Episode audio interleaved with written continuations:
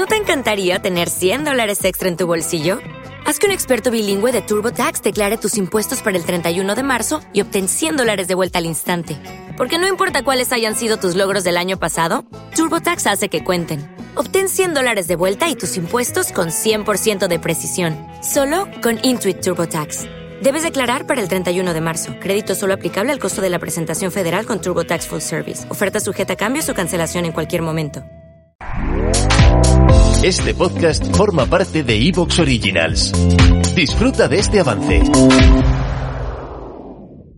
Para celebrar la temporada de premios, en soydecine.com estamos llevando a cabo un sorteo, cuyo premio no es otro que una edición Blu-ray de una de las películas nominadas a los Oscars en la categoría de Mejor Película. Para participar solamente tienes que dejar un comentario y dar me gusta a este episodio y a los próximos que vayamos sacando por aquí hasta el 12 de marzo. Entre más comentarios y programas apoyes, más posibilidades tendrás de ganar. Cabe destacar que aquellos que apoyan nuestro contenido desde un euro con 49 al mes en el apartado para fans de Evox tienen doble papeleta en el caso de que decidan participar en el sorteo. El resultado se dará a conocer en nuestro programa especial de los Oscars. Una vez anunciado, el ganador o ganadora podrá elegir cuál de estas películas quiere llevarse a casa. Recordar además que se trata de un sorteo válido única y exclusivamente en territorio español. Gracias por decidir pasar un ratito de tu tiempo con nosotros.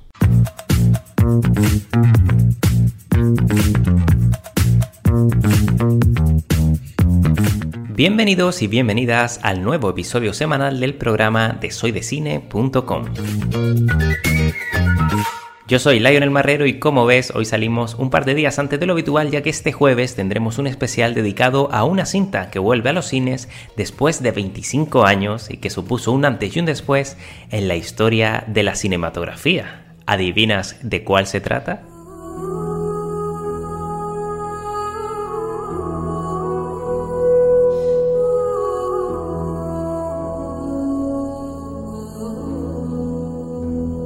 Pero más allá de esta titánica película, otras propuestas llegan este viernes a las salas de cine. Hablamos de películas como Los Fableman o Till, el crimen que lo cambió todo. Dos producciones a tener muy en cuenta, sobre todo en el caso de la nueva cinta de Steven Spielberg de cara a los premios de la Academia, ya que como probablemente sabrás hablamos de un film que cuenta nada menos que con siete nominaciones. Así que si quieres conocer nuestra opinión, como siempre sin spoilers, eh, sobre estas cintas, no te despegues de la auricular porque arrancamos.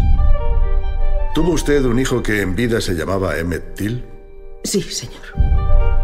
¿Alguna vez tuvo problemas en Chicago? No más que cualquier otro niño. ¿Advirtió a su hijo sobre cómo debía comportarse en la ciudad? Emmett, ¿me estás escuchando? Allí tienen normas diferentes. No llames la atención cuando estés allí. Emmett solo quería ir de vacaciones y divertirse con sus primos. Yo quería que fuese un niño y que no hubiera nadie que le arrebatara su niñez. Él nunca pensó que pudiera pasarle nada.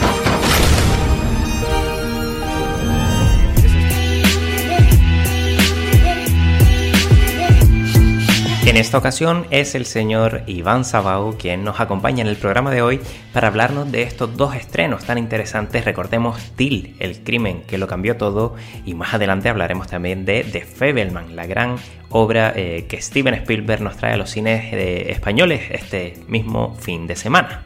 Bienvenido, Iván. Muy buena, sí, esta vez hago doblete. Eh, dos, vengo con un 2 por 1 eh, una me ha gustado mucho, otra un poquito menos. Ahora, ahora os cuento con, con, más detalle. Un placer estar aquí una semana más. En primer lugar, Iván, eh, tenemos por aquí Till, el crimen que lo cambió todo, una cinta de la cual ya nos hablaste en la web. Bueno, de las dos que vienes a hablarnos ya nos hablaste en la web pero que tocaba traer eh, por aquí porque además creo que se trata de una obra que te gustó bastante o, estoy equivocado. Pues me dejó un poco frío, fíjate, o sea, no, no, me, no me disgustó, eh, por eso decía, traía una que me había gustado mucho y otra que un poquito menos, eh, no, no, me disgustó, no, no, no, salí del cine enfadado diciendo vaya porquería acabo de ver, pero sí que es verdad que iba con unas, con unas expectativas distintas. Y aquí me echa la bronca nuestro compañero Dani que siempre dice si es cuestión de expectativas es culpa tuya y no de la película, que tiene, que tiene toda la razón del mundo, pero es verdad que yo eh, anticipaba eh, una película que me iba a emocionar o que me iba a tocar, es que tiene todos los elementos para ello, eh, evidentemente, ¿no? Ahora contamos un poco de qué trata. Y sin embargo no no lo consiguió y, no sé, yo lloro fácilmente y soy fácilmente emocionable y, sin embargo esta película no consiguió llegar a mí, ¿no? Pero ¿a qué se debían esas expectativas, Iván?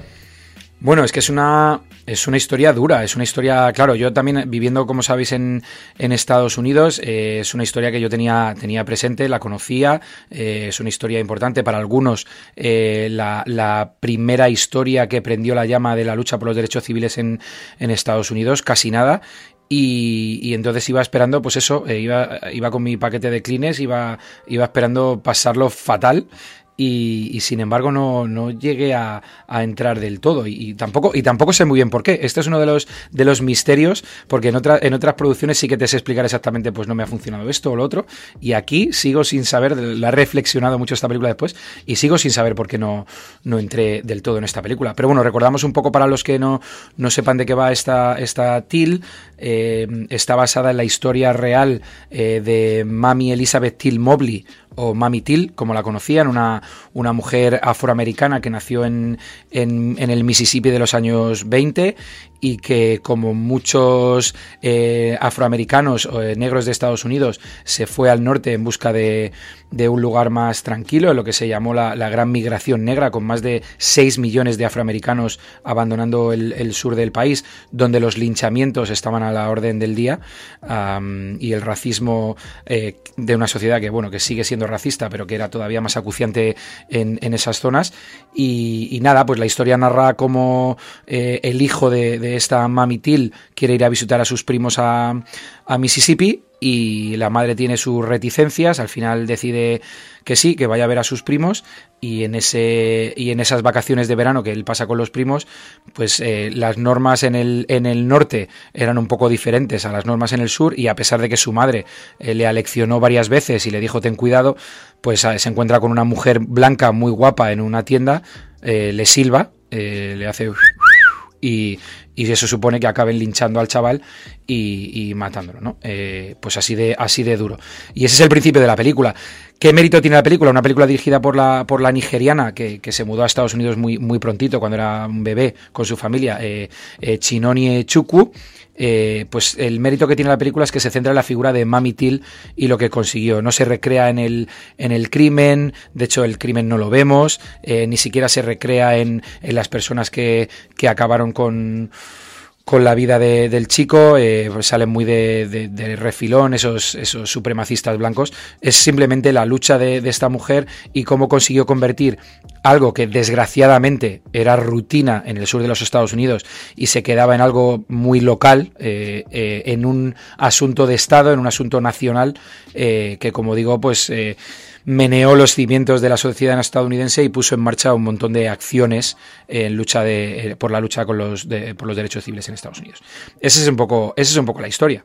Una película que lo tenía todo para ser una de las nominadas de cara a esta temporada de premios y que parece que está pasando eh, bastante desapercibida, ¿no? Sí, eh, me sorprende que, que Daniel Detweiler, que es la, la actriz que, que, interpreta a esta Mamitil, no haya sido ni siquiera nominada. Lo, hace muy bien. Además, eh, su papel es, es, es, eh, muy, muy complicado porque ella pasa por varios estados emocionales, desde, como os podéis imaginar, un, un primer momento de devastación absoluta en, en, el que ella deja, deja escapar toda su, su, frustración, su rabia, su tristeza por la pérdida eh, tan injusta de su hijo, a luego ese, ese, ese aguantar el tipo para, para pelearse contra las instituciones eh, que, que, hace que ella, incluso en los momentos en los que parece que se va a venir abajo, eh, aguante el tipo y, tiene, tiene pequeños gestos que, guiños al espectador que nos, que nos hacen ver su real, eh, su, su, sus sentimientos reales, ¿no? Como que está a punto de, de, venirse abajo y sin embargo aguanta estoicamente, ¿no? Y, aguanta con orgullo. Entonces